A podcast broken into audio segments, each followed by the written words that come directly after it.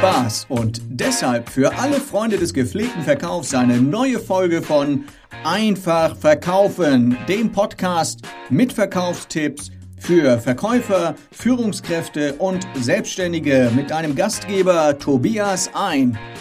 Verbindlichkeit verkauft. Nur wer den Auftrag wirklich will, wer wirklich daran glaubt und den Auftrag als selbstverständliche Folge seiner Arbeit sieht, bekommt diesen auch letztlich. Kunden haben ein feines Gespür dafür, wenn der Verkäufer am Auftrag zweifelt oder schlimmer noch, der Verkäufer vom Nutzen für den Kunden nicht überzeugt ist. So kommt keine Begeisterung rüber und die braucht es letztlich, um zu überzeugen. Im Wort Begeisterung steckt das Wort Geist und dieser zeigt an, was wir denken. Der Abschluss beginnt also im Kopf des Verkäufers. Verbindlichkeit im Verkauf entsteht, wenn zwei Voraussetzungen erfüllt sind. Erstens, die richtige Denkweise oder Einstellung des Verkäufers. Zweitens, logisches und zielorientiertes Vorgehen im Verkaufsgespräch. Verbindlichkeit verbindet. Bei Wikipedia definiert man Verbindlichkeit wie folgt. Verbindlichkeit bezeichnet die Konsequenz, Ausdauer bzw. Standhaftigkeit, mit der eine Person teils unter widrigen Umständen zu einer Zusage oder Absichtserklärung steht, die sie einer anderen Person oder einer anderen Person gemacht hat die sie einer anderen Person oder anderen Person gemacht hat. Okay. Äh, das sagt Wikipedia. Diese Konsequenz, Ausdauer und Standhaftigkeit entsteht durch die eigene Überzeugung und die entsprechende Wortwahl im Verkaufsgespräch. Verbindlichkeit wird umso schwieriger, je mehr der Kunde gegen den Auftrag ist. Gerade der Anfang ist schwer, aber auch Einwände führen oft zu unverbindlichen Sätzen auf Verkäuferseite. Die verbindliche Gesprächsführung führt aber nicht nur zum Abschluss, sondern macht auch Preisverhandlungen einfacher. Eigentlich keine Weichmacher verwenden. Folgende Situation. Der Kunde fragt nach einem intensiven Verkaufsgespräch den Verkäufer, ob da noch was am Preis geht. Die Antwort des Verkäufers? Eigentlich nicht. Und damit hat er Tür und Tor für die nachfolgende Rabattschlacht geöffnet. Denn eigentlich heißt nicht Ja oder Nein, sondern vielleicht. Dass der Kunde nun intuitiv seinen Rabatt weiter einfordert, ist ja wohl selbstverständlich. Vermeide also das Wort eigentlich. Es sei denn, du redest über die Konkurrenz, denn die ist eigentlich ganz gut. Aber nicht nur bei Preisverhandlungen, sondern auch bei Zusagen leidet die Verbindlichkeit mit dem Wort eigentlich. Zum Beispiel, die Frage nach der Lieferzeit sollte nicht mit eigentlich beantwortet werden. In einer solchen Situation signalisiere ich, dass ich mich nicht festlegen will. Der Konjunktiv ist dem Auftrag sein Tod.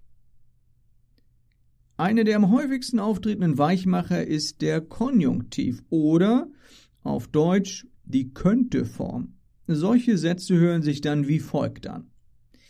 Wenn Ihnen dieses Angebot zusagen würde, könnten Sie uns eine Auftragsbestätigung schicken. Oder der berühmte Satz unter vielen schriftlichen Angeboten, wir würden uns über Ihren Auftrag sehr freuen. Würde, könnte, hätte, sollte, dürfte und all diese Weichspülwörter führen vielleicht zu einem netten Gespräch, aber nicht zu einem Auftrag. Es geht hier nicht um hartes Verkaufen, sondern um Verbindlichkeit, also darum, dass du den Auftrag wirklich willst und nicht eventuell. Vielleicht willst du eventuell einen Auftrag? Auch diese beiden Geschwister, vielleicht und eventuell, sind alles andere als verbindlich. Im Verkaufsgespräch hört sich das dann so an. Vielleicht möchten Sie diese Ausführung bestellen? Besser wäre, diese Ausführung empfehle ich Ihnen. Dieser Satz ist verbindlich, ohne Druck aufzubauen. Es geht im Verkaufsgespräch auch darum, Sicherheit auszustrahlen und die spiegelt sich in der Wortwahl wieder. Den genannten Satz kannst du mit einem kleinen Wörtchen noch verbindlicher machen.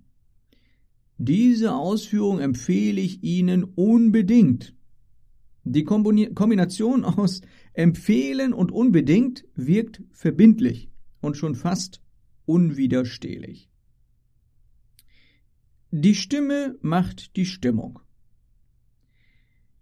Eine feste Stimme und eine flüssige Aussprache wirken verbindlich. Dabei geht es nicht darum, laut und schnell zu sprechen, sondern mit einer solchen inneren Überzeugung zu sprechen, dass diese Überzeugung sich positiv auf deine Stimme auswirkt. Stimme kommt also zuerst von Stimmung und nicht von Technik. Versetze dich also zuerst in die richtige Stimmung und beginne dann dein Verkaufsgespräch. Flüssiges Reden zeugt davon, dass du genau weißt, wovon du sprichst. Vorbereitung ist also ein wichtiger Schlüssel für ein verbindliches Verkaufsgespräch. Die Stimme wirkt übrigens auch verbindlicher, wenn du Blickkontakt zu deinem Gegenüber hältst. Unser Unterbewusstsein reguliert dann nämlich passend zur Entfernung unseres Gesprächspartners die richtige Lautstärke. Zu einer guten Stimme gehört aber auch nicht nur laut und leise, sondern auch die Tonhöhe, die Modulation und natürlich das Sprechtempo. Hast du eine nicht zu starke und verbindliche Stimme, solltest du mal auf deine Atmung achten, denn Worte entstehen aus Luft, die in Schwingung versetzt wird. Du solltest eher aus dem Bauch heraus atmen. Wenn du damit ein Problem hast, kannst du dir auch einen Stimmcoach suchen. Angst ist der größte Auftragsverhinderer.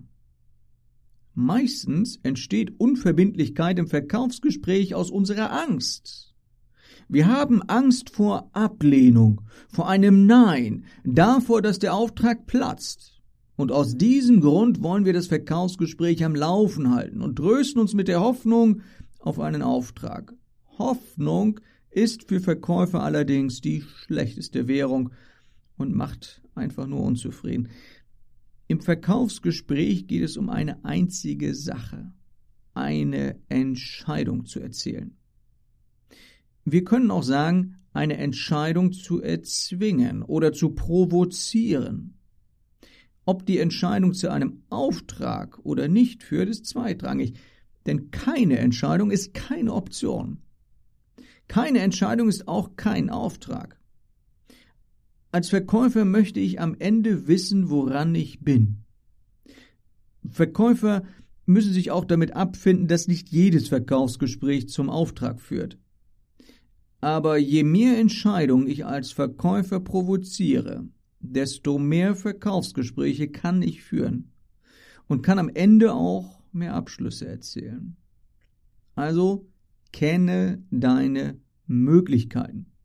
Verkäufer sollten immer wissen, wie ein Verkaufsgespräch ausgehen kann und welche Alternativen ich als Verkäufer habe, wenn ich keinen Abschluss mache.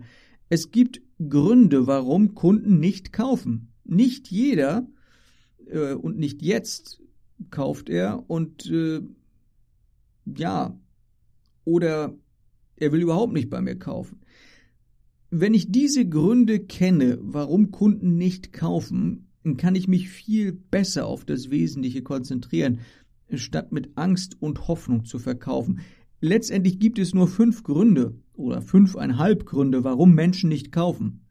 Ein Verkaufsgespräch erscheint dann nicht mehr wie eine Blackbox oder wie ein undurchsichtiger Nebel. Verkaufsgespräche sind vorhersehbar, logisch und im besten Fall zielorientiert. Vielen, vielen Dank, liebe Freunde des gepflegten Verkaufs, dass ihr dabei wart bei dieser Podcast-Folge. Bitte unterstütze auch du diesen Podcast mit deiner Bewertung bei iTunes. Damit tust du mir einen Riesengefallen. Außerdem bekommst du Gratis-Inhalte und viele zusätzliche Informationen rund um das Thema Verkauf auf der Webseite Doppelpunkt einfach-verkaufen.de und einfach schreibt sich mit A, also A-I-N, F-A-C-H-verkaufen.de. Also, bis zum nächsten Mal, wenn es wieder heißt, einfach verkaufen. Von und mit Tobias ein.